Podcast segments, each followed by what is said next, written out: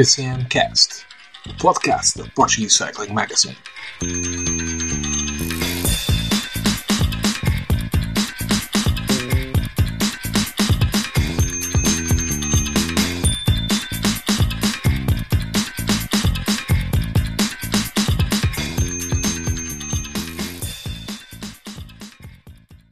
Olá a todos, sejam bem-vindos à décima edição do PCMcast, podcast da Portuguese Cycling Magazine. Atingimos esse número redondo, dois dígitos, e hoje eh, temos alguns convidados especiais ligados ao mundo do ciclismo e principalmente ao mundo da comunicação. Eh, O meu nome é David Gomes e tenho comigo o nosso comentador habitual já, Ricardo Gonçalves. Olá Ricardo, como estás? Olá a todos. Um dos nossos convidados de hoje é também Frederico Bartolo, eh, jornalista de profissão e de formação. Atualmente podemos ouvi-lo nos comentários aos microfones da Eurosport e ler os seus artigos no jornal O Jogo. Ele também é doutorando de Ciências da Comunicação da Universidade de Coimbra, para além de treinador eh, de futebol do UEFA Nível 1. Eh, Frederico, obrigado por aceitares o nosso convite e ser bem-vindo. Obrigado eu, David. Obrigado eu e, e saúde a todos os que nos estão a ouvir. Também aqui partilharmos um bocadinho das nossas experiências no mundo do ciclismo. E um dos nossos convidados especiais, uh, Rui Lavaredas, jornalista da SIC, que também com passagem pela TSF, pela Bola TV, agora podemos ver nos ecrãs e que está há muito, muito tempo ligado ao ciclismo. Olá, Rui. Olá, como estão? Tudo bem? Deixem-me só partilhar, uh, a Portuguese Cycling Magazine tem uma história muito engraçada com, com o Rui Lavaredas. Isto nos nossos, nos nossos inícios em, em 2014, éramos nós ainda uns miúdos, fomos a, a uma volta ao Alentejo e uh, entramos naquela, naquela sala de, de imprensa uh, com, com nomes que conhecíamos de ouvir na rádio, de, de ver nos jornais, e, e, basicamente ficou tudo a olhar quem são estes, estes miúdos que entram por aqui adentro. E o Rui quase que, que nos pegou pela mão e que nos abraçou e que, e que nos, nos convidou, sentem-se aqui, quem é, que, quem é que vocês são, o que é que vocês fazem e, e o que raio estão aqui vocês a fazer no meio da, da, da volta ao Alentejo. É, foi, foi um pouco isso. Olá a todos e mais uma vez parabéns pelo facto de, de, terem dado continuidade a, a, este, a, este, vosso projeto e continuarem ligados a, a esta, esta, modalidade que, que, nos diz muito. Uh, uh, mas pegando nas tuas palavras, e sem dúvida que, que isso acaba por ser um bocadinho aquilo que, que, que, nos acontece no ciclismo. Quem está no ciclismo deve ter este tipo de, de, de atitude, que é receber da melhor maneira aqueles que aparecem assim do nada Uh, e, e, foi o vosso caso, foi, é o caso de muitas outras pessoas que, que, que, que aparecem como, como novos no, no, na modalidade. Uma modalidade, e, e deixa-me só fazer, e aproveitando já aqui para fazer um parênteses, uh, espero que uh, não me alongue muito, mas explicar aqui um pouco também para as pessoas perceberem aquilo que é esta modalidade no ponto de vista dos amantes da modalidade. Como é que se começa a apaixonar, como é que se começa a apaixonar pela modalidade. Isto porquê? Porque antigamente toda a gente gostava de ciclismo, porque uh, não havia tantos meios, tanta forma de divulgação e não, não havia tanto esta uh, paixão louca por futebol, que não é, não é tanto por futebol, em Portugal é mais pelo, pelos três grandes, mas isso é, é, outra conversa. Mas antigamente havia essa paixão grande, grande pelo, pelo ciclismo e podemos ir por esse, por esse tema e abordar um pouco porque é que existia essa paixão nessa altura. E hoje em dia, começou a, a, despertar novamente essa paixão de malta mais nova, como é o vosso caso, como é o caso de muita gente, e basta ir às redes sociais e através dos, dos meios que nós temos, das ferramentas que nós temos, eh, conseguimos uh, acompanhar uh, mais de perto o ciclismo, como não se conseguia o que é há, há 30 ou 40 anos, sem internet, não é? Uh, e, portanto, quero só deixar aqui uma palavra. Isto é uma, é uma, uma situação que eu tenho notado como pessoa ligada ao ciclismo há cerca de 20 anos, uh, para os dias de hoje, que é, há muitos jovens, há muita gente, não é o vosso caso, uh, mas há muita gente que uh, se fecha no ciclismo, que, que não deixa os amigos perceberem de ciclismo. O futebol é fácil perceber, a bola entra na baliza é golo. O ciclismo não. Tem muitas coisas, tem muitas vertentes, tem muitas variantes que nos permitem gostar do ciclismo e que, que nos fazem apaixonar por esta modalidade tão rica. Uh, e, e, e, as pessoas mais novas que começam a, a, agora, mais recentemente, a acompanhar a modalidade, fecham-se, não deixam os amigos entrar no, no, no, ciclismo e até gozam. Ah, este não percebe nada de ciclismo. Ah, este não percebe nada. Não, todos temos uh, espaço no ciclismo e era bom que toda a gente abrisse a porta do ciclismo e não se fechassem uh, porque eu noto isso, por exemplo, nas redes sociais, em que as pessoas, ah, este não percebe nada de ciclismo, ah, este não percebe nada. Futebol toda a gente percebe. Agora, de ciclismo, há os especialistas, há os expertos. Não. Temos que perceber todos e temos que abrir a porta para todos. Isto é só um pequeno parênteses, já agora aproveito para, para deixar esta, esta mensagem que, que, que acho que era importante para, para, para a malta mais jovem eh, olhar para o amigo, olha, queres ver eh, ciclismo? Senta-te aqui ao meu lado e eu explico-te como é que é. E não é isso que acontece, as pessoas fazem ao contrário, é, ah, tu não percebes nada disso, eu é que percebo. E não deve ser assim. Não sei se fui bem entendido. Às vezes quando, quando nós ouvimos até aquele uh, nosso colega que, como disse, que não entende tanto ciclismo e que faz aquelas questões que parecem uh, parvas, do tipo, porque é, que, porque é que se esse Peter Sagan é tão bom e ganha tantas etapas, porque é que não consegue ganhar uma volta à França? Ou o contrário? Porque é que se esse Froome Exatamente, exatamente. E nós, não, não nos custa nada perdermos. Eu, eu adoro perder tempo a explicar às pessoas o tipo de, as características dos corredores, aos roladores, aos trepadores, aos, aos, aos velocistas, os sprinters. Uh, eu, eu adoro, aos contrarrelogistas, eu adoro estar ali, os líderes de equipas, eu adoro estar ali o tempo todo a explicar às pessoas porque, eh, pá, porque é aquilo que me faz gostar do ciclismo, é esta paixão, porque é uma modalidade tão, tão diferente de todas as outras, que nós temos é que tirar partido dela, chamando mais pessoas ao ciclismo e não fechar-nos, é pá, não percebes nada, deixa estar, opa, este, e gozarmos ainda com as pessoas que nos vêm fazer essas perguntas que pode, para nós são ridículas, não é? E é, lá está, e isso pegando naquilo que foi o primeiro tema que, que lançaste, que tem a ver com apareceram aqui estes miúdos e eu podia, é pá, eu já ando há 20 anos no ciclismo, agora ver aqui estes, estes miúdos armados em campeões, pensam que percebem alguma coisa disto? Não, a atitude deve ser abrir as portas, Sejam bem-vindos, há espaço para toda a gente no ciclismo.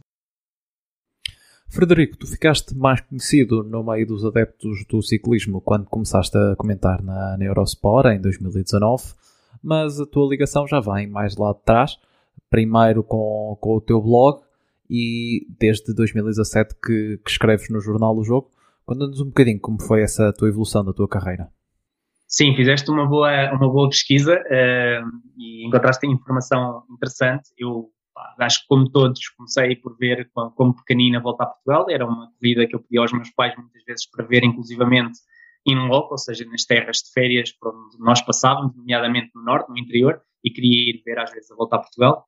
Um, depois uh, fui acompanhando sempre um pouco a modalidade, mais em Portugal do que propriamente no estrangeiro, e depois começou-me a prender muita atenção às grandes voltas, foi um passo progressivo. Falaste aí no meu blog, é verdade, o meu blog de, de pedal trepador é um blog que agora não tenho muito tempo, infelizmente, para, para escrever nele, tenho o jornal eh, e também os comentários no Eurosport, mas foi um projeto de faculdade na altura a fazer o mestrado, queria fazer uma, um acompanhamento noticioso durante 3, 4 meses e acabou por não ser de 3, 4 meses, fiquei com o blog e fiz uma época inteira. E depois a segunda época também, a cobrir as corridas todas, o World Tour, e foi uma forma de me aproximar mais, não da modalidade, mas das figuras presentes na modalidade, ou seja, de começar a investigar sobre quase cada ciclista, cada intérprete.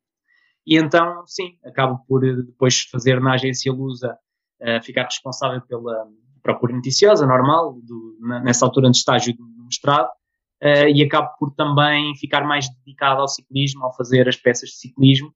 Um, ehm, depois, a partir daí, também passo pelo Jornal Sporting, também passo depois pelo Jornal O Jogo, começo a fazer as coberturas da volta a Portugal, da volta ao Algarve, uh, de algumas provas como os campeonatos nacionais, uh, e tem sido sempre um acompanhamento. Falaste da Eurosport, é verdade que estou a comentar, comecei em 2018, mas com, ainda com comentários residuais, ou seja, de vez em quando ia lá comentar, nada de muito fixo, e a partir, como dizias, de 2019 é que comecei a, a fazer mais vezes. E é algo que me dá muito gosto fazer e que agradeço muito a oportunidade que me deram.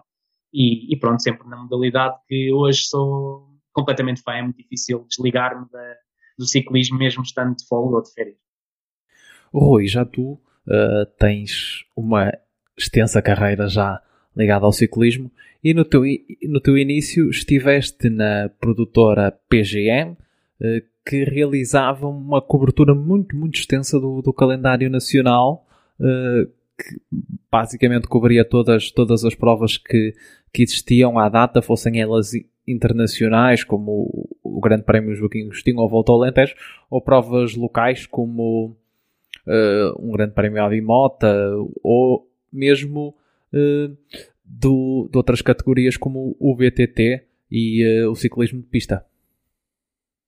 Eu passava a vida a fazer ciclismo, a fazer todas as, todas as vertentes do ciclismo, desde a pista, desde uh, as provas de BTT, o XCO, uh, o, o, as maratonas, aquelas provas longas de maratonas, uh, enfim, fazíamos de tudo. e todas as outras vertentes, para não estar aqui a enumerá-las, todas as outras vertentes do, do, do ciclismo.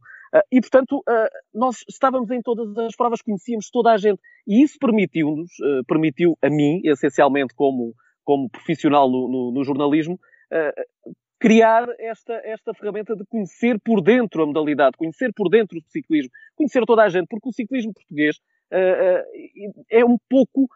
Toda a gente se conhece, são, são, são todos os mesmos há muitos anos, isso também é um aspecto que pode ter um lado negativo. Ainda há pouco tempo ouvi uma entrevista, uma reportagem que fizeram com, com o David Ribeiro, que, que abandonou a carreira, um, um ciclista que, que, que abandonou a carreira nesta época eh, e que falava disso, que uma das, eh, um dos problemas do ciclismo português é cara, eh, as, as caras serem sempre as mesmas há 20, 30 anos, é verdade, mas não deixa de ser, não deixa de ser assim e, é, e, e, essa família, porque é graças a essas pessoas também que o ciclismo existe, porque se desaparecerem os patrocinadores, eu lembro-me do senhor o Luís Almeida, o patrocinador da LA, toda a gente associa a LA ao ciclismo, Uh, e, e, no dia que o senhor Luís Almeida deixar o ciclismo, o ciclismo perde com isso. Uh, estou a dizer o Luís Almeida, como podia falar de todos os outros, todas as outras pessoas ligadas, ligadas ao ciclismo há tantos anos. Esses patrocinadores que apoiam a modalidade, que gostam da modalidade, uh, e, e, e, portanto,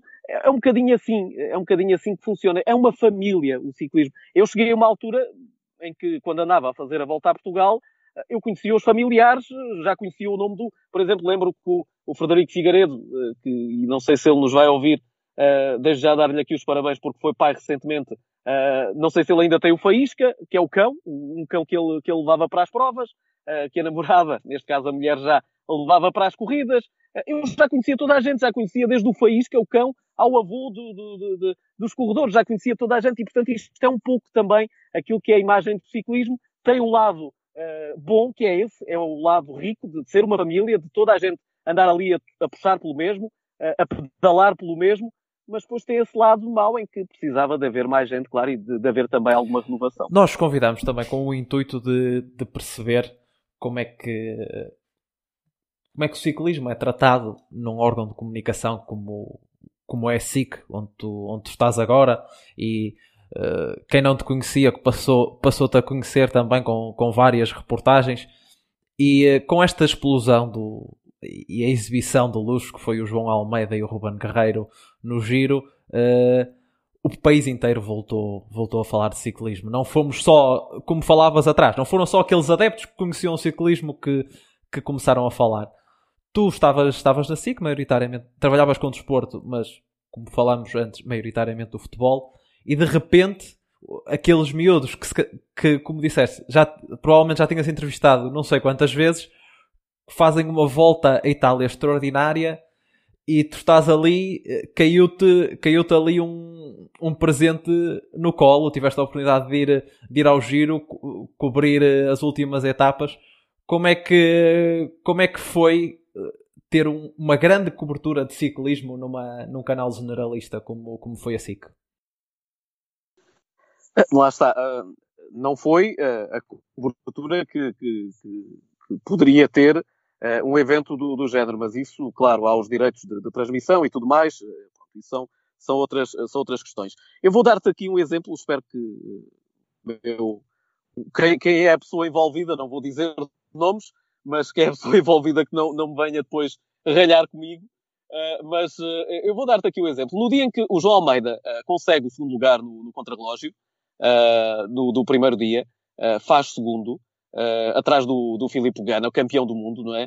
E, e eu estava na redação nesse dia, estava a chegar ia fazer o resumo do, dos jogos de futebol, porque é aquilo que, que essencialmente as televisões generalistas vivem, desses resumos dos jogos de futebol.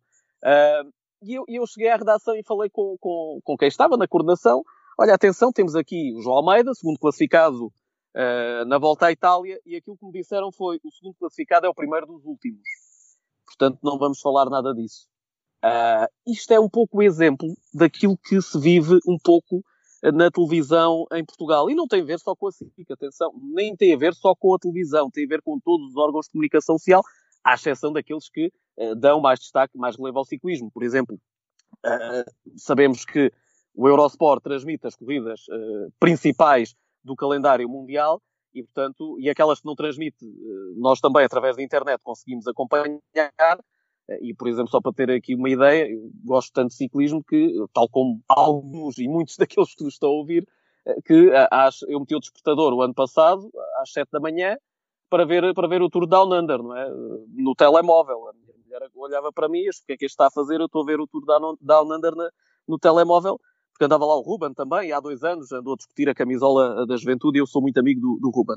Isto para dizer que uh, o Eurosport é um canal que está especializado e que tem o seu grupo de, de, de, de, telespectadores. Portanto, nós para vermos ciclismo não precisamos de ir à SIC ver ciclismo. Vemos no Eurosport, já toda a gente está fidelizado, quer se goste, quer não se goste dos comentadores, de quem lá está.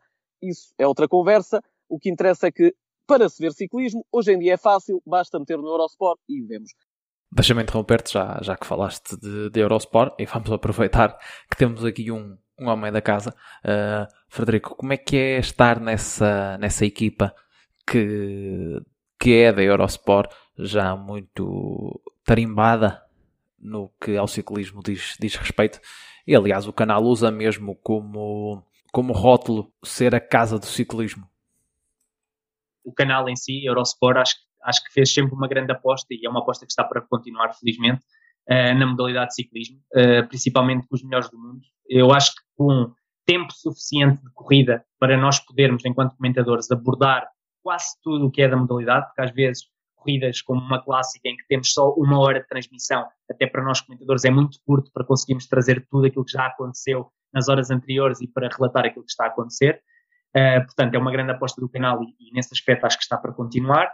Também depois, em relação aos comentadores, uh, pessoas que estiveram por vários meios diferentes na modalidade, pessoas que se informam e que tentam estar sempre capacitadas para comentar diariamente, ou seja, a preparação que nós levamos para uma emissão é uh, bastante exaustiva, de, de, analisar as coisas ao minuto, tanto que muitas vezes temos informações de dias anteriores uh, que vamos colocando na própria emissão, porque muitas vezes a informação que as pessoas não puderam, não tiveram tanta atenção, e já percebemos que hoje as pessoas já ficam connosco muitas vezes do princípio ao fim, então até dizem que se calhar não era preciso falar sobre aquilo, mas a verdade é que nós uh, competimos também fazer isso. Para mim, passar a comentador foi, foi, foi, sinceramente, foi com alguma naturalidade, porque eu não sou, não vejo, como jornalista, não vejo as coisas com grande estrelato, ou seja, estou a fazer a minha profissão e, portanto, olhei sempre os meus colegas de profissão como tal, como pessoas que eu ouvia, que, que gostava, que acompanhava e só tenho a agradecer ter sido bem integrado na equipa e acho que agora termos uma, uma equipa forte, inclusivamente com as pessoas que vão entrando e com muita ligação entre nós, em que vamos conversando praticamente sobre tudo, sem problema. E, ou seja, não acho que tenha sido uma passagem muito grande, acolheram bem e, e penso que também uh, fiz para ser integrado e fiz para, para contribuir para a equipa. Quanto ao, ao teu trabalho no, no jornal O Jogo, Sabemos que muitas vezes uh, os adeptos gostam de medir uh, o destaque dado ou não ao ciclismo pelas vezes que a modalidade aparece na capa uh, com maior ou, ou menor espaço. isso é algo que te deixa frustrado porque depois acabam por ignorar o conteúdo, o conteúdo que tem lá dentro e, e a reportagem que eventualmente tiveste que fazer e tiveste que, que recorrer a, às, tuas, às tuas fontes e, e procurar falar com as pessoas e saber o que é que, o que, é que se passou durante, durante a etapa, durante a corrida, e, e isso é ignorado porque as pessoas julgam o jornal pela capa. Olha, é. Vou usar a tua palavra. É, é frustrante um, saber que há desinformação. é frustrante as pessoas acharem que conseguem online uh, todas as informações de, que estão no jornal. E quero sensibilizar isto no geral, não, não para o meu concretamente, mas para a imprensa geral, porque acho que é importante valorizar que nós, para escrevermos 1500 caracteres ou 2000 caracteres, temos de ter horas, horas de pesquisa, horas de contactos, horas de informação. E às vezes um resumo numa televisão uh, custa um minuto e meio, uh, portanto um take, e as pessoas acham que ficam a saber tudo, e não ficam. Uh, e esse é um dos grandes problemas em Portugal, não só em Portugal, na Europa também está-se a viver isso, de que as pessoas não estão a consumir informação e a comprar jornais. Portanto, isso é um lamento que eu tenho, independentemente de eu estar no meu jornal sempre a produzir. Em relação à tua pergunta maior, não me incomoda absolutamente nada não ter a visibilidade sempre de na capa estar ciclismo ou outro trabalho que eu tenha feito. Eu estou integrado neste momento na secção de Benfica, portanto a minha secção no jornal O Jogo neste momento é Benfica. Faço também ciclismo, faço outras coisas, porque nas agendas vamos conseguindo uh, também ter outros interesses, temos trabalhos de fundo também, mas estou mais no Benfica. Portanto, o Benfica, como é óbvio, sendo um grande, a secção do Benfica tem muitas vezes destaque na capa. Não é isso que me, não é isso que me move. Mas não podemos medir o produto inteiro pela capa. A capa é decidida não por jornalistas, por editores, uh, editores por conselho de administração, por diretores. Pode ser bem decidido ou mal decidido, mas muitas vezes não passa uh, pelos jornalistas. Os jornalistas limitam-se a fazer a sua recolha de informação, a sugerir temas, a publicar, a escrever com mais acerto possível, claro, e depois essa decisão já não, já não passa por nós. A nossa missão é dar a notícia. Não sei se te recordas, mas na volta ao Algarve, o, o João estava a fazer uma volta ao Algarve incrível e o Rui Costa estava na disputa da, da volta ao Algarve, estava a lutar pela vitória. E nós fizemos, por exemplo, uma contracapa, bastante, que ficou muito bem feita na altura, com o Evenepoel, na última etapa, portanto, a discutir uh, a vitória, portanto, na antevisão, se o Rui Costa seria ou não capaz de derrotar um monstro, como nos chamamos, exatamente pela aproximação que o Evenepoel tem ao canibal, eh, toda a história de ligação que tem com, insistentemente a apontarem a, um, a um estatuto de Eddie. E o que acontece é que essa capa, particularmente, foi uma contracapa, uh, que mereceu muitos elogios, uh, não sei até que ponto é que vendeu mais ou menos. Ou seja, o que eu acho é que as pessoas, se querem determinadas capas, têm de as comprar, têm de valorizar comprando, têm de valorizar informação. Eu acho que o desafio é nós, enquanto jornalistas, podermos oferecer o máximo, o máximo de, de reportagem possível, de conteúdos possível, para que as pessoas possam uh, pegar, na, portanto, tomar a sua decisão de comprar um jornal tendo isso em vista. Aquilo que eu digo sempre é que escrever uma notícia em 10 minutos, acabou a corrida, estamos a escrever uma notícia em 10 minutos, essa notícia escrita em 10 minutos nunca vai ser tão completa, tão rica, tão recheada como se for uma notícia escrita num jornal e que vai sair no dia seguinte e que houve, se calhar, uma hora ou duas horas para pensar naquilo que acabou de acontecer. E esse é o meu apelo geral, não só para, para as pessoas comprarem jornais e imprensa desportiva, mas também todo tipo de imprensa, porque tu vês agora muita, muita informação e muita desinformação, porque as pessoas não consultam muitas vezes aqueles meios que se calhar têm, têm informação mais completa. E Ricardo, temos vindo, visto uma aposta também de, de, certas plataformas, nomeadamente do Eurosport com o Eurosport Player, também uh, a Red Bull com a Red Bull TV, a própria UCI em algumas, em algumas provas, nomeadamente XCO, XCM, de dar uh, mais acesso uh, aos, seu, aos adeptos do, do ciclismo através de, das suas plataformas, umas pagas, outras não, de, de assistirem a provas que antigamente não tinham, não tinham, não tinham acesso. Sim, como, como também podemos ver no caso da, da música, com o Spotify, ou, ou das, dos filmes e das séries com, o Netflix, ou, ou, agora com os novos serviços que têm vindo a, a, ser lançados cada vez mais frequentemente, essa tendência também está a passar um pouco para, para o desporto.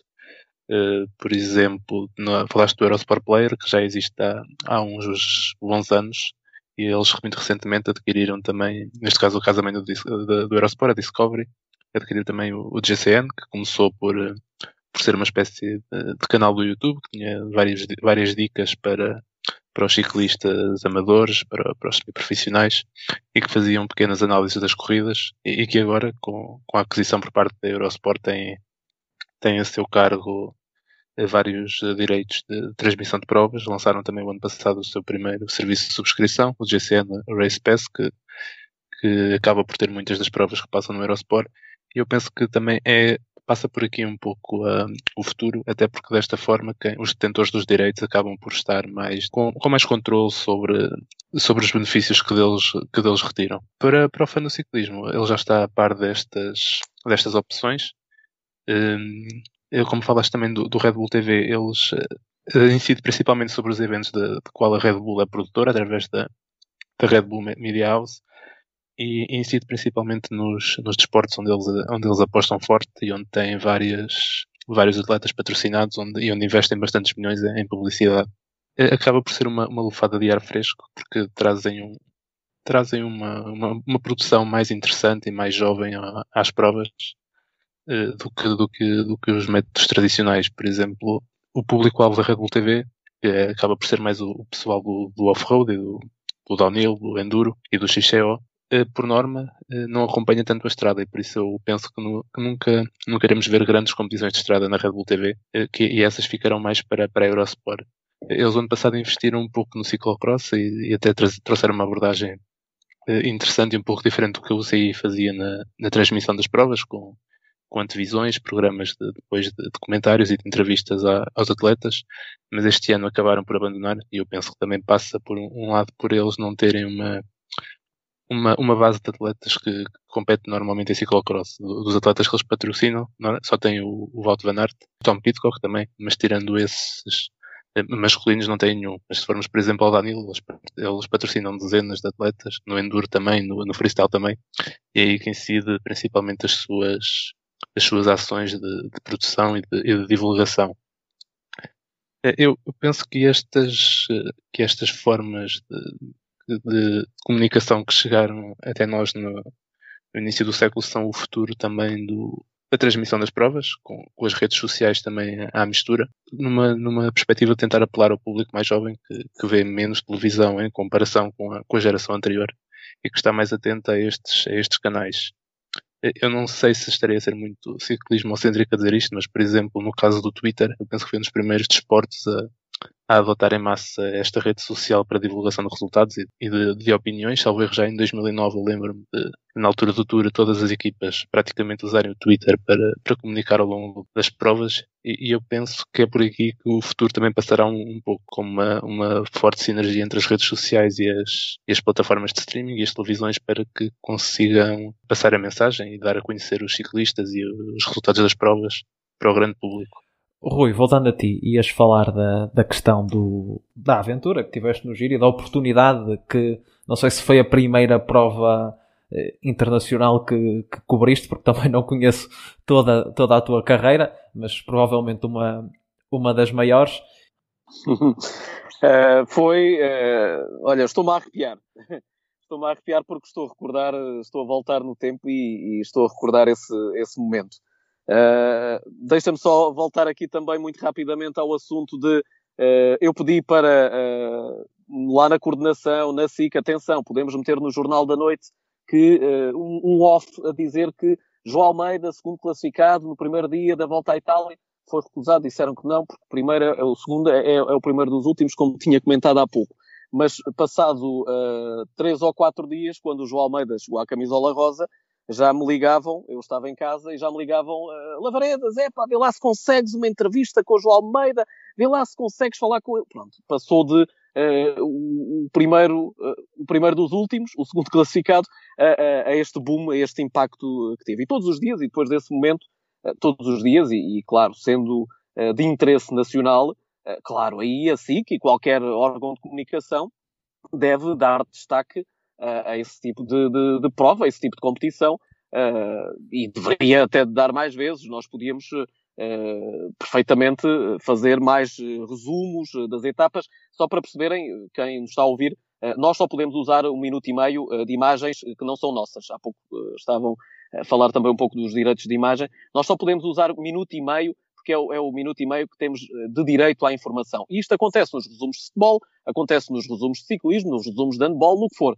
Em qualquer tipo de, de modalidade só temos um minuto e meio, os tais de 90 segundos. E, portanto, daí, a não ser os feeds que nos chegam uh, das agências, que chegam sempre mais tarde, mas podemos pegar naquele minuto e meio do Eurosport e fazer um resumo. Portanto, a, a cada dia, depois, cada dia que passava, fazíamos sempre um resumo de cada, de cada uh, etapa da volta à Itália e, e, foi importante que isso fosse feito porque a partir daí foram despertadas uh, algumas mentes para aquilo que é o ciclismo, porque o ciclismo estava aqui um pouco, digamos que, adormecido.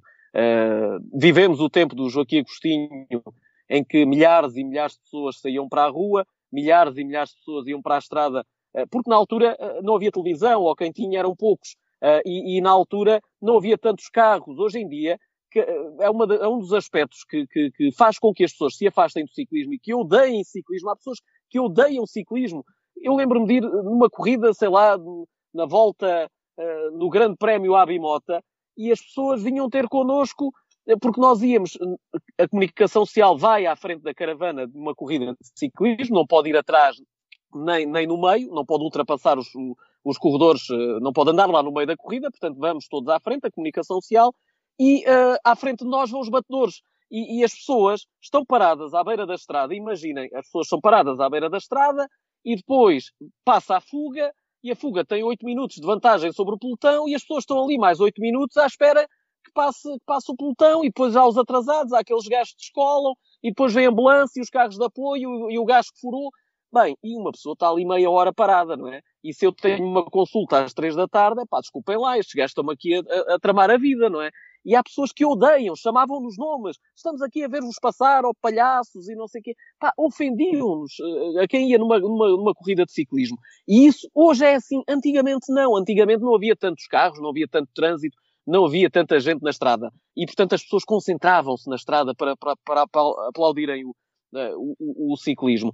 Eh, e agora abriu-se aqui a oportunidade de, uau, que miúdos são estes? Quem é que são estes miúdos portugueses que aparecem aqui a brilhar ao mais alto nível? Falamos destes dois, mas temos também os outros na pista, uh, o Yuri, os irmãos Oliveira, a Tata, enfim.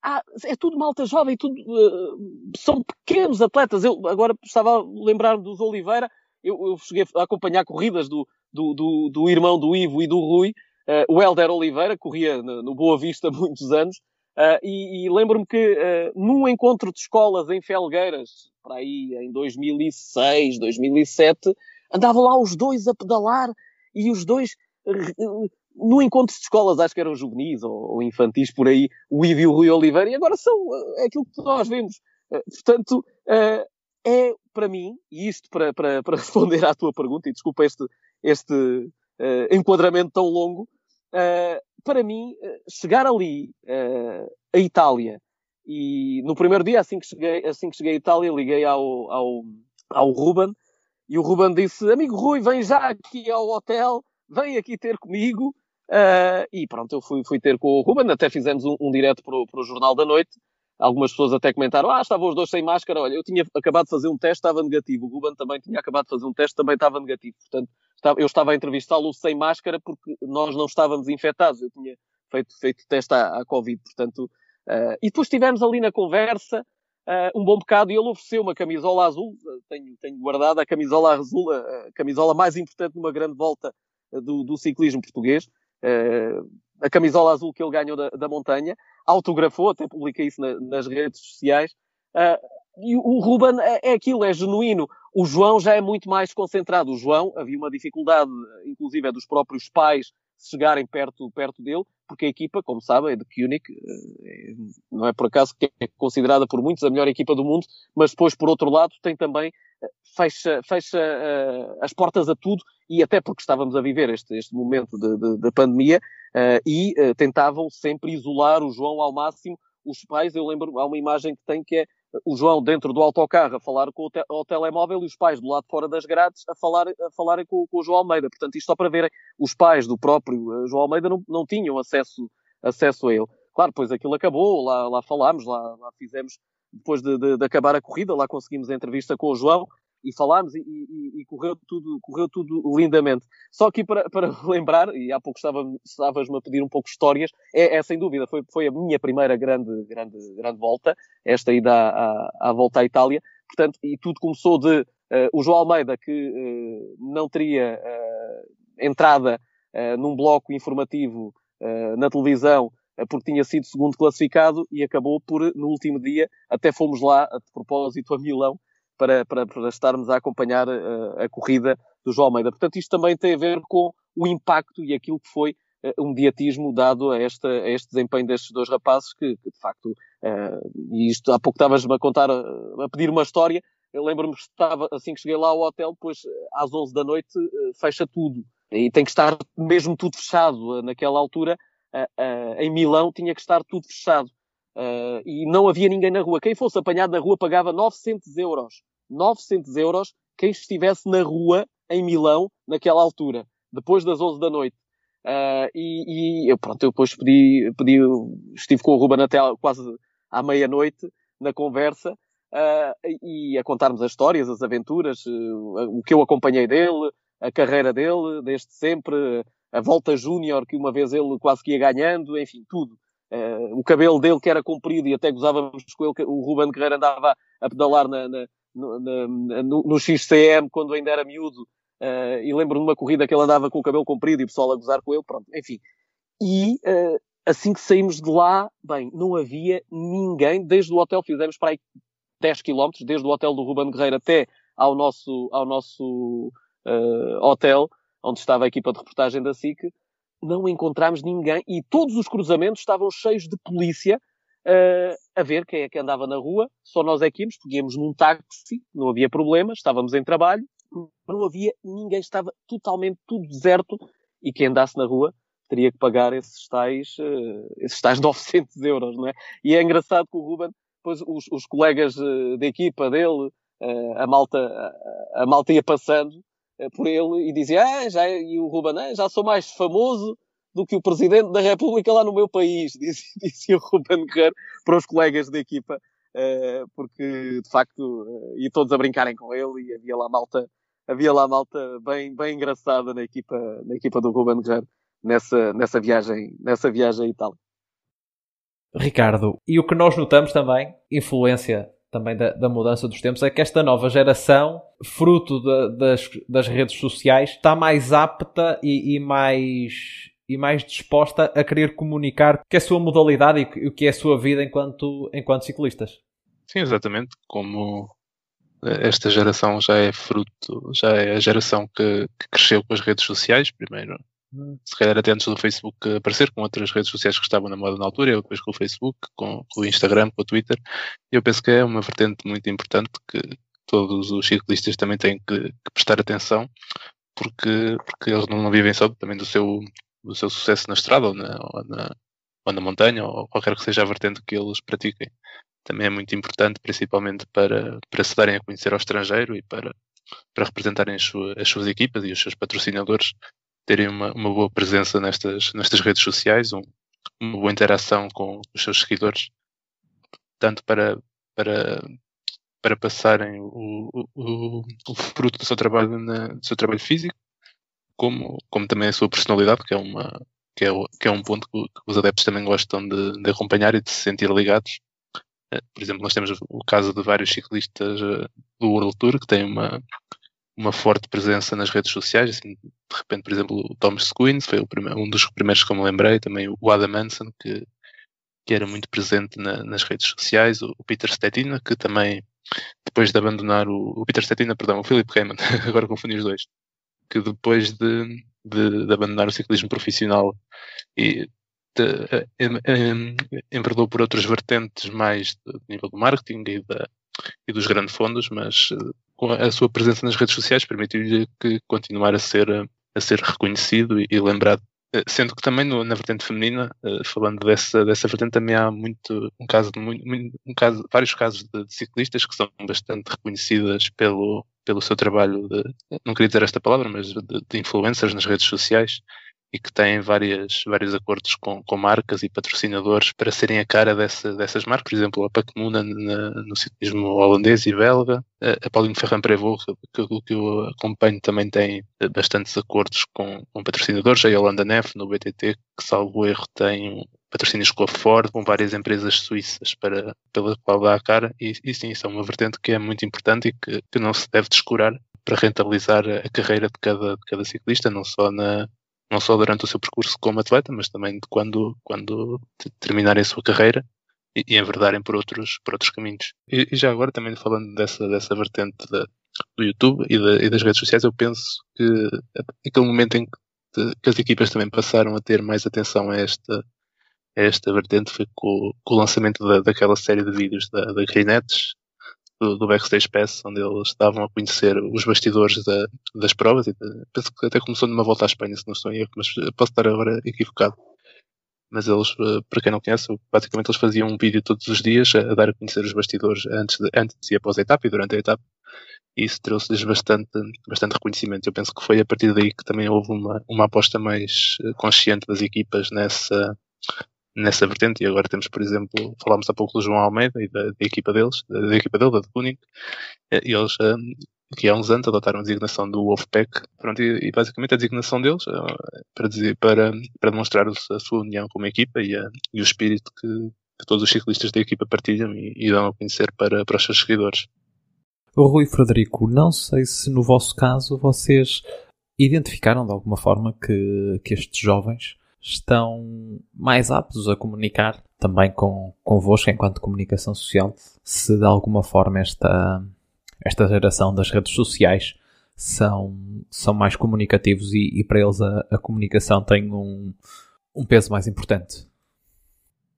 Eh, sim, sem dúvida, sem dúvida. Eh, e essa, essa eh, a utilidade que é pegar nas, nas redes sociais, porque lá está, aquilo que eh, nos eh, aqui há uns anos, para nós conseguirmos ter informação sobre o ciclismo internacional e aquelas informações que vocês estavam a passar ainda agora, todas aquelas ideias relativamente às como é que tudo isto começou, a quem é que são os ciclistas que acabam por ter também das suas bases nas redes sociais, conseguirem chamar a atenção. Eh, antigamente nada disto, nada disto existia e, portanto, eh, eu tentava perceber eh, como é que era o Richard Virenque. Lembro-me que na altura era o meu corredor preferido, o Richard Virenque, quando acompanhava a, a, volta à França, as transmissões da, da, da, da volta à França na década de, de, de 90, não é? Uh, e, e, e, eu tentava ali perceber, mas não havia informação, não havia internet, não, quem é que era o Richard Virenque? Hoje, se calhar, conhecendo como, como, uh, como ele é mais, mais, mais propriamente, se calhar já não era tão fã dele, não é? Lá está. É um bocadinho aquilo que é. Nós, uh, na altura, víamos apenas aquilo que acontecia na, na, na, na televisão, aquilo que nos era passado, e hoje não. Hoje essas ferramentas são muito importantes. Claro que é preciso saber utilizá-las, Lembro-me, por exemplo, uh, e estavam a falar, lembro-me que o Ruben Guerreiro foi roubado à conta de, de Instagram. Uh, acabou por, por ter depois ele próprio brincou um bocadinho com aquilo, uh, dizendo que uh, com o chapéu de cowboy, colocou o chapéu de cowboy e que ia, e que ia atrás de, de quem lhe tinha roubado a, a, a conta de Instagram.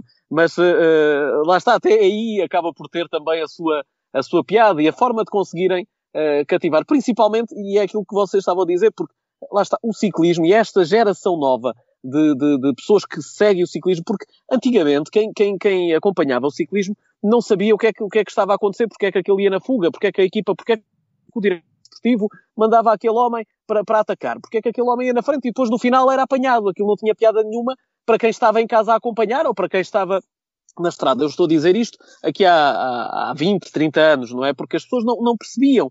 E hoje em dia, com as redes sociais, com as ferramentas que há uh, disponíveis, dá para perceber tudo isso, dá para perceber como é que, como é que uma equipa se prepara, a alimentação, eh, tudo aquilo que eles fazem, eh, o tal backstage de, de, de, uma equipa de ciclismo, que é muito importante passar essa, essa imagem daquilo que eles fazem no, no, no dia a dia. E, e, e essa, essas ferramentas hoje em dia permitem que as pessoas que acompanham o ciclismo estejam mais bem informadas sobre a modalidade, já sabem porque é que aquele senhor foi mandado atacar na, na, na fuga, porque é que foi lançado lá para a frente, Uh, e, e, mas aqui há uns anos não, só gostavam de ver passar, olha, vai ali o ciclismo, ei, batiam palmas e, e, era um bocadinho assim. Hoje não, hoje já existe mais rigor e maior acompanhamento de, de, da modalidade, graças também, e, vocês são, são um exemplo disso também, de, das novas gerações, de, malta muito jovem, que, que, se apaixonou pela modalidade e que, e, e volto ao início da nossa conversa, em que é importante que eh, não fecharmos portas,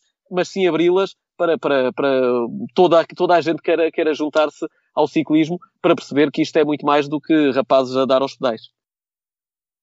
Acho que, acima de tudo, há uma evolução da comunicação.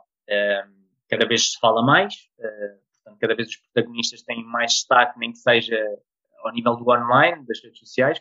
Acho que eles não fazem de uma forma premeditada a, a sua comunicação de modo para os fãs. Acho que são, são rapazes, como eu gosto de lhes tratar muitas vezes, uh, são rapazes que gostam de ter fãs, que gostam do carinho que os fãs lhes dão e gostam de retribuir. São pessoas humildes, todos eles, todos os ciclistas são pessoas humildes e falando dos portugueses em, em concreto. Portanto, não acho que seja uma estratégia, digamos assim, para se valorizarem mais ou menos. Acho que é, acima de tudo, uma possibilidade que as redes sociais dão hoje que não davam, se calhar, há 15 anos, não tinham o mesmo, o mesmo impacto.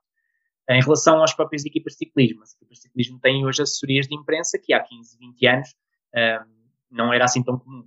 E agora, também por isso, fazem conteúdos com os ciclistas nos sites respectivos, uh, fazem vídeos com os ciclistas a tentar uh, puxar o fã. Portanto, é uma estratégia, sim, muito mais montada pelas equipas do que propriamente, acho, pelos, pelos ciclistas.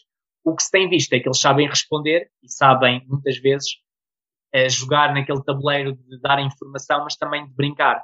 Portanto, não, não estão tão comprometidos, digamos assim, como outras pessoas que nós vemos no desporto e até outras figuras que têm de ter um discurso muito mais correto, muito mais polido, muito mais dito por assessoria de imprensa. E eles ainda têm, infelizmente, essa liberdade e muitas vezes dão-nos pormenores muito giros também pelas histórias. Eu lembro perfeitamente do Ruben, após ganhar, eh, após ganhar aquela maravilhosa etapa no giro, falar com o Ruben no dia seguinte foi, foi das melhores entrevistas que se podia ter feito, porque ele de facto conta-nos por nós muitos dias de corrida que, que, obviamente tem a ver com o Ruben, tem a ver com a personalidade dele, de ser super bem disposto.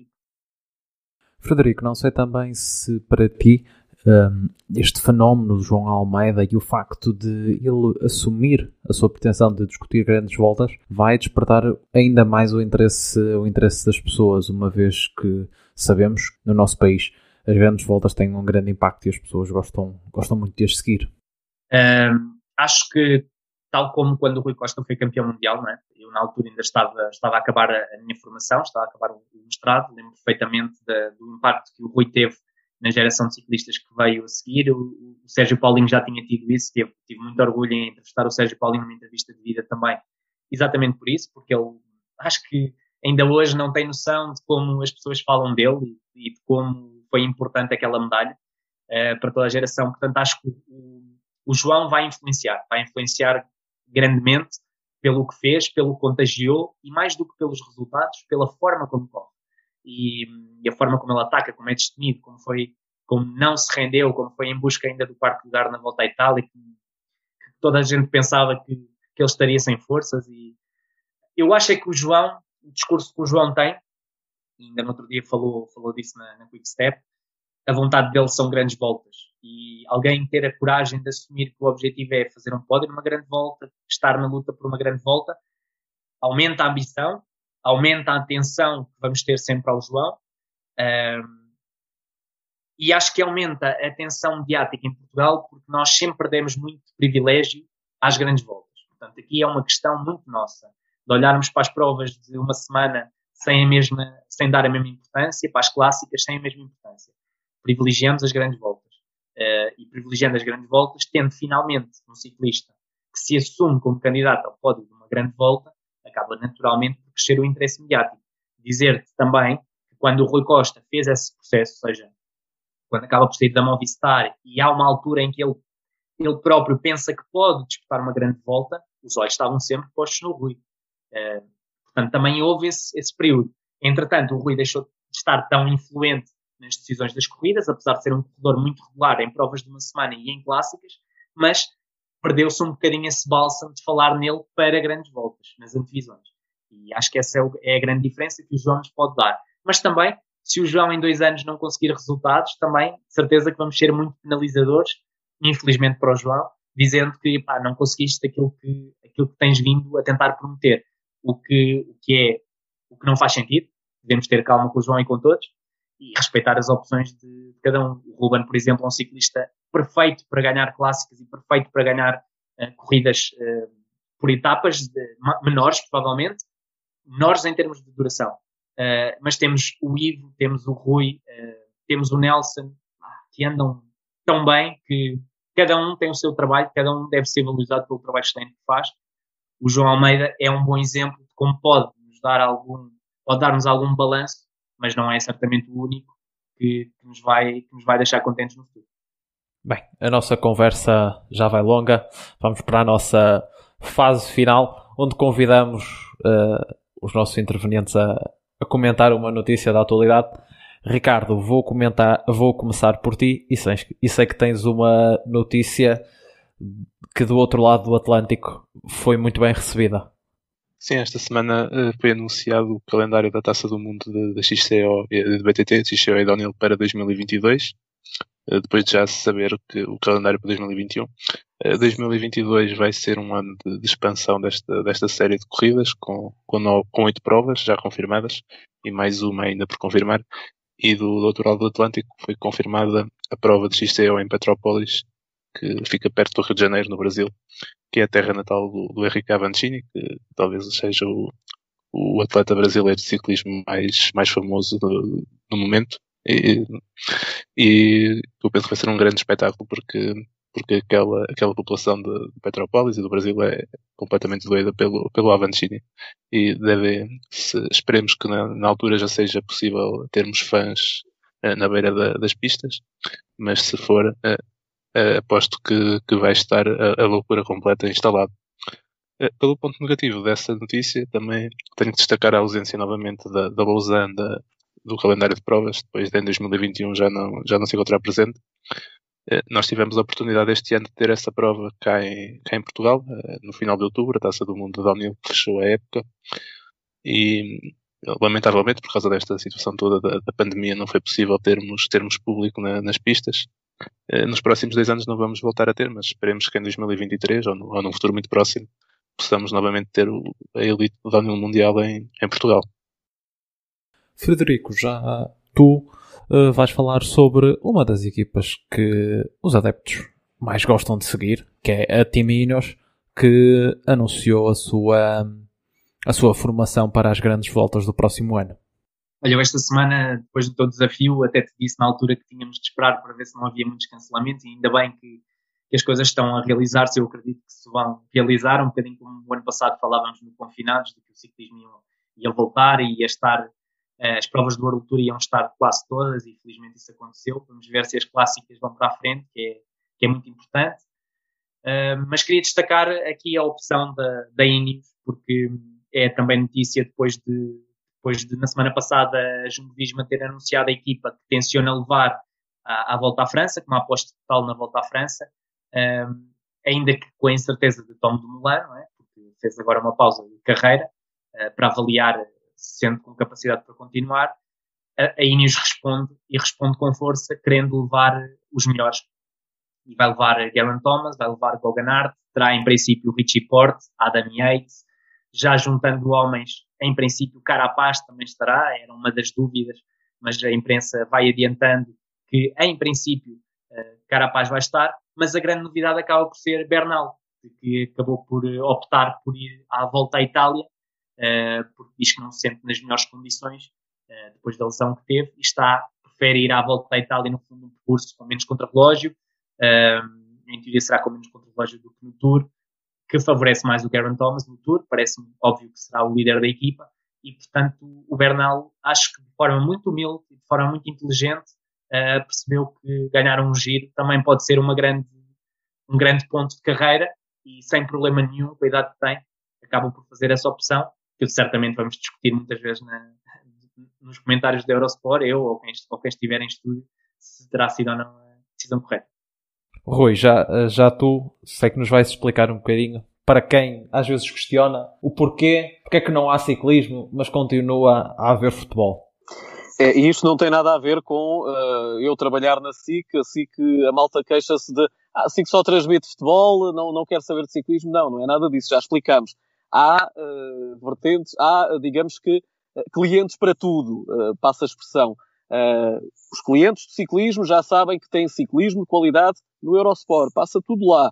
Os clientes da SIC vê outro tipo de conteúdos, outro tipo de programas. Sempre que o ciclismo é importante e consegue feitos importantes, a SIC e os outros canais estão disponíveis para, para, para falarem disso. Claro que, e porque é que só se fala de futebol na televisão, porque é que se gastam horas e horas a conversar sobre uh, um penalti ou o rapaz que levou uma cotovelada ou não levou, será que deu, será que não deu, mostra a repetição para trás, para a frente. Este tipo de, de situação uh, é assim porque o, o, público-alvo quer ver as coisas assim.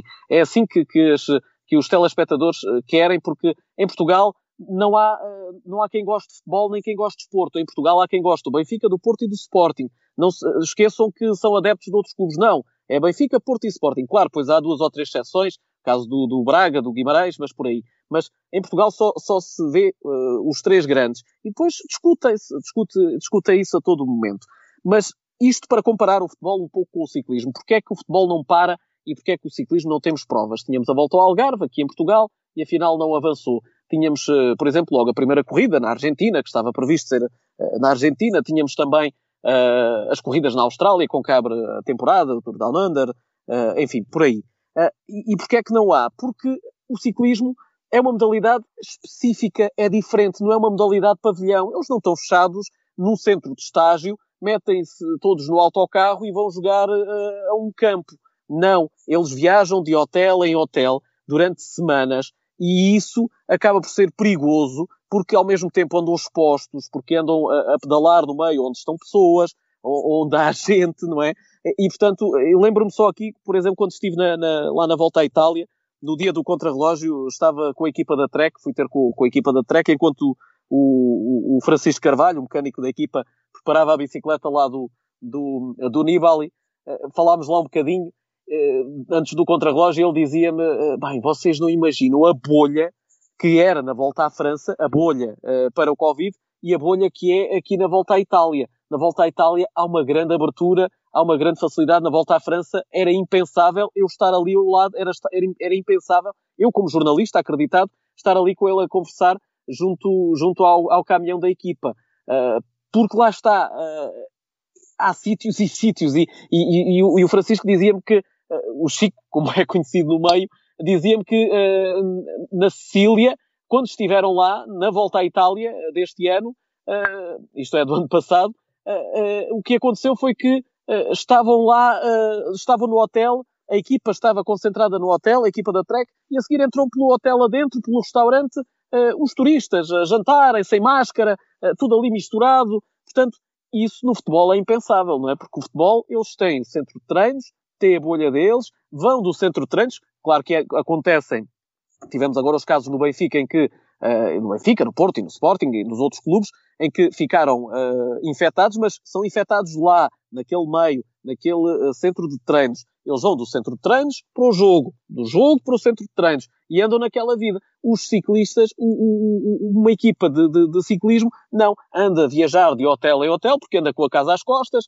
as, as, as etapas não são no, no, no mesmo sítio, como sabemos. Claro que uma corrida de um dia pode-se fazer, sim senhor, mas corridas de vários dias, com várias etapas, a percorrerem uh, o trajeto, a irem de um hotel para o outro, isso, e depois entravam os turistas lá para dentro, não faz qualquer sentido e, portanto, é preciso salvaguardar para depois não acontecer aquilo que aconteceu no Giro, como bem se recordam, com a Michelton, uh, Jumbo Visma a abandonarem a corrida porque tinham muitos, uh, muitos homens infectados na equipa, não é? E, portanto, tiveram que abandonar porque não havia esse controle tão rigoroso e que é muito importante nesta altura, principalmente porque depois, quando isto terminar, e estamos a querer que no próxima, na próxima época, já vamos ter aí ciclismo em grande, de grande qualidade, e, e podemos estar à vontade a acompanhar tudo como, como gostamos. Mais uma vez, muito obrigado a todos, muito obrigado Ricardo, obrigado Rui, obrigado Frederico. Foi um prazer eh, estar convosco à conversa, esta longa conversa, para explicar um bocadinho mais como é que o ciclismo uh, funciona dentro, dentro de, das redações dos jornais, das televisões? Como é que as equipas tentam comunicar agora com, com as redes sociais? Olha, deixa-me só fazer aqui um parênteses, David, muito rapidamente. Anteriormente, na redação da SIC, ninguém ligava ao ciclismo. Estava eu sozinho em frente ao ecrã a ver as, as corridas. Hoje, durante o giro, só fazer este pequeno parêntese para perceberem, juntavam-se 10 e 20 pessoas em frente à televisão a acompanharem o ciclismo e a perguntarem e que é este? E este fez o quê? E onde é que está o João Almeida? E onde é que está o Ruben? É importante aquilo que eles fizeram e por isso é que este é um, um aspecto positivo de que a modalidade está a crescer cada vez mais. Desculpa, só este pequeno parêntese. É uma curiosidade, é só uma curiosidade porque demonstra aquilo que, que isto tem crescido, não é? E é impressionante. Sim, Rui, é uma curiosidade interessante que penso que todos nós que somos os fãs de ciclismo uh, sofremos isso que os nossos amigos começaram uh, a perguntar-nos sobre, sobre o João Almeida, principalmente.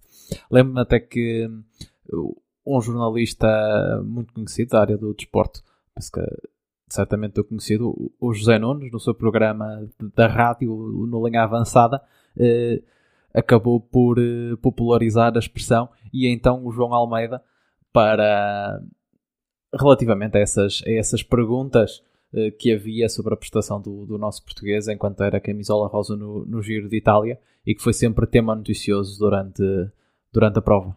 Os meus amigos que não costumam acompanhar tanto ciclismo uh, começavam a ver as etapas quando, quando podiam e também a partilhar, a partilhar stories e, e, e partilhas no Facebook de, dos resultados e de, das classificações do João Almeida foi uma, uma tendência que foi, foi evidente nesse, nesse período. Uma vez mais, muito obrigado a todos. Vamos uh, estar aqui neste 2021 certamente a acompanhar ciclismo. Obrigado mais uma vez aos nossos convidados, Rui Lavaredas e Frederico Bartolo, dois uh, jornalistas muito ligados à, à, à, modalidade e que nos trazem até nós uh, sempre que possível nos, nos meios de comunicação onde, onde estão o, o melhor da, da modalidade. Foi a décima edição do PCMcast, o podcast da Portuguese Cycling Magazine. Contamos convosco para a próxima semana.